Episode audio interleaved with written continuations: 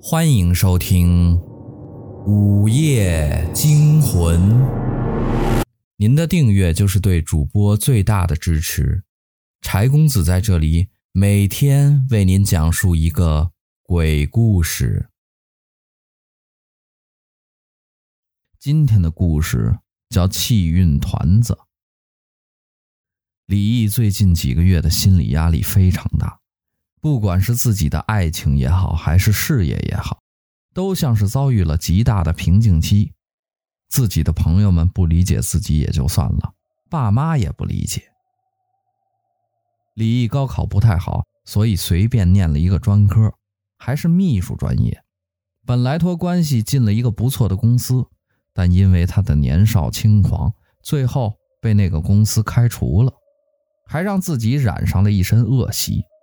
不知怎么的，这小子运气还不错，偶然成功进入了保险公司，还通过了保险从业资格证，顺利拿到了保险行业的入场券。初期还好，他打着刚进公司没有业绩的名号，让他爸妈掏了不少份子钱买保险，受益人还都是他自己。周围人都觉得这样不太好，但是他爸妈也没说什么。大家慢慢的也就不管不问了，但时间一长，他不能总是这样靠自己买保险来保住在保险公司的工作，他的处境越发艰难。而在公司里，跟他情况相反，反倒是他的同事王一一直做得风生水起。王一比李毅晚进公司一个月，刚开始的时候卖保险的业绩非常差劲，根本就追不上李毅。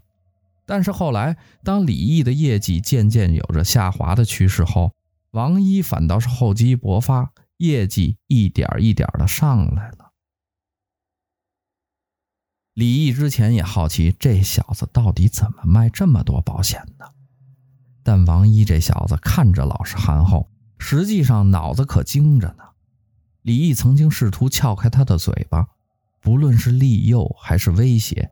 这小子都滑溜的像条泥鳅一般，就是不说。而自那以后，王一的业绩反而更好了。再完美的保险业务员也经不住老板的摧残。李毅的业绩下滑的很厉害，都快不达标了。再不努力，下个月就要被清退了。每每想到这里，李毅的黑眼圈就更重了。尤其是他的老板。还时不时的对他进行敲打，总觉得李毅是实实在在的懒惰，正是因为不努力才没有业绩。李毅呢，也是有苦难言。这之后的一天夜里，已经凌晨三点了，李毅的脑子比以往的每个夜晚都还要清醒。他也不知道为什么，只是觉得今天晚上不能睡，再困都不能睡。他脑子里仿佛有什么转瞬即逝的东西，但是他自己还没抓住。他冥冥之中感觉到，只要抓住这个东西，不仅自己的工作能完美的解决，睡觉这档子事儿也没什么压力了。李毅一直在逛各种各样的论坛贴吧，他也不知道自己到底想找什么，只知道自己的手必须一直的点点点。否则就会错过更重要的东西。不过论坛里大部分都是一些失败者的抱怨，要么就是十八禁的内容。气运团子，这是什么？李毅一下子被屏幕上显示的一行字儿吸引住了，瞬间脑子像被电流击中了一样，就是这个东西。他熟练的点进了链接。忽然，他的电脑屏幕整个都黑了，宛如被黑客袭击了一般。他完全不能控制自己的电脑了。紧接着，屏幕上一个插着三炷香的香炉飘了出来。当香炉消失后，一扇极为古朴的门吱呀一声的打开了，而进去之后，竟然是一个正常的淘宝店——气运团子店。李毅觉得这个东西实在是有些诡异，看着商家的产品介绍，他觉得简直是天方夜谭，这气运团子完全就是小说里面的东西啊！气运团子产品简介：此产品是我实验室精心研发，历经数十年的实验论证，气运团子可以很好的将您的霉运避开，吸纳别人的好运，长期服用有利于身心健康，延年益寿。一盒十粒，一次一粒，一粒可顶一周，切记不可多服用，会出现不可想象的副作用。欢迎选购。李毅对这个神乎其神的产品虽然有些怀疑，但是看到这个产品的销量，这不能作假吧？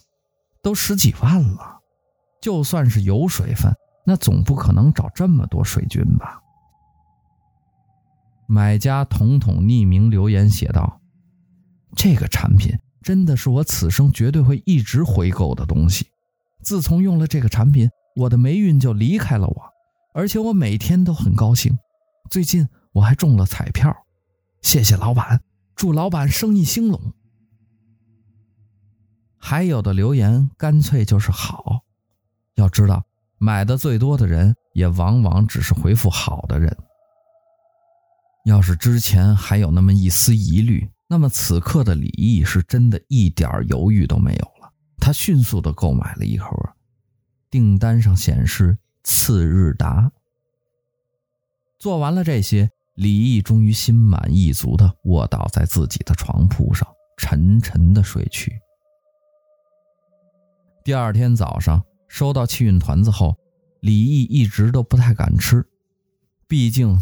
以前的自己一直就是个大忽悠，他拿不准这气运团子是不是也是个大忽悠。可是今天来公司签到的时候，他发现上司正在单独跟王姨谈话，而且隐隐约约提到了升职的字眼。李毅迅速转身吃了一粒气运团子，因为情绪太激动了，以至于这个气运团子是什么味道，他都没尝出来。但是从他转身后开始，一切仿佛就不一样了。李毅，你今天挺早啊，希望你今天会有好的成果。虽然你的业绩有些危险，但是我相信你，熬过瓶颈期，你会有更好的突破。加油啊，今天！老板刚刚看到自己的时候。明明还是一副不耐烦的表情，怎么一瞬间变化这么大？这有点邪乎啊！啊，谢谢老板的信任，我觉得现在状态好多了。有了老板您的鼓励，我一定不会让您失望的。老板右手轻轻拍了拍李毅的肩膀，说道：“小伙子，加油干，这里会有你升职的空间。”说罢，老板就很高兴地走开了。李毅有些高兴，他惊讶于这气运团子的功效也太神奇了吧？这个速度是不是来得有点快呀？不不不，除非能让我好运到成为业绩第一名，这才说明真的有效啊！李毅从公司出来之后，就觉得自己有点不一样了。但是又说不上来哪儿不一样。他正好早上没吃东西，想去便利店买点吃的。便利店里的人不是太多，他的购物感觉很好。在付钱的时候，李毅注意到收银的小姑娘一脸的丧气，就忍不住开口问道：“呃，那个，你没事吧？”小姑娘不知道为什么。忽然之间，对眼前的这个男人有种特别的信任感。唉，我家里亲戚有人得了癌症，他们的医疗保险报销额度已经到达了上限了。听说他们还有很多自费药，真是觉得人生就是世事无常啊。李毅一听有门儿。那你不如为自己和家里人挑一份合适的保险吧，重大疾病的，一般都能报销。你要是不介意，我可以等你下班，我们一起聊聊。”小姑娘眼中略有犹豫，但还是一口答应了。到了晚上，李毅成功的收获了三份保险，这个小姑娘的，还有她爸妈的重大疾病保障的保险，三份到手，这个运气真是好的不要不要的。转眼又到了考核期，王一忽然发现自己的业绩虽然很高，但是李毅竟然是销售排名第二，紧紧地咬着自己。难道这李毅真的是撞大运了？李毅内心虽然很高兴，但也一副只是运气好的样子，让王一看了有些咬牙切齿。王一只是觉得李毅很奇怪，最近一段运气好的不得了。本来一些他已经谈妥了的保险，当他们遇到李毅后，客户就不会再来找自己了。嗯，是这样的啊，最近咱们公司有一个管理层的位置空出来了，所以希望在座的各位努力，能够创造更好业绩的同时，也参与一下公司的考核。具体的考核要求大家都是知道的啊，所以等大家下一期的业绩考核出来，公司会根据每个人的表现来综合考量，选拔出一个人来担任这个管理岗位。所以。大家好好努力吧啊！今天的早会上，老板突然说出这么一席话：“哎，李，你小子最近运气真是爆表啊！”王一主动凑上去问，李毅只是笑笑说：“哎，哪有哪有，只是最近状态回来了，恰好遇到有需要的人，哪儿比得上王一你呀？你看看，每次你都是第一，嘿，你说笑了。”李毅转身就走。对于王一这样的人，他还不知道，不就是想弄清楚他最近运势一路飘红的根本原因吗？他才不会告诉王一，谁不想升职啊？只不过他只剩三颗气运团子了，不太够啊。要想混得风生水起，就要对自己狠一点。李毅决定明天上午吃一颗，下午吃一颗。想要求富贵，必须得如此了。李毅吃完了之后，感觉特别棒，觉得找自己的人更多了，而且就这两天，他已经卖出了二十份保险，其中十份是人寿保险，而且周围人的运气忽然开始变差了，都不怎么能卖得出保险了，并且还时不时的会触些霉头。这一群人中，只有李毅一直独占鳌头。李毅决定最后搏一把，他短期之内吃完了自己第三颗气运团子。本来感觉还不错，但是到了公司签到的时候，李毅突然觉得心跳有些加快，而且恶心，想吐。正巧王一迎面走了过来，王一正要和李毅打招呼的时候。李毅就直接倒在了他的面前，把他吓了一跳。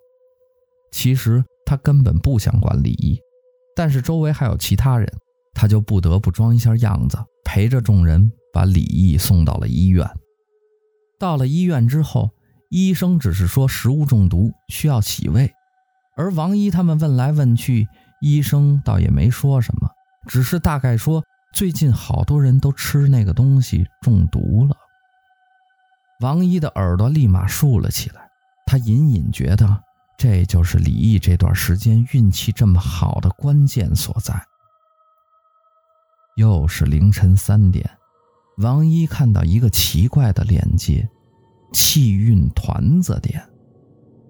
王一看完产品简介后，脸上露出了诡异的笑容。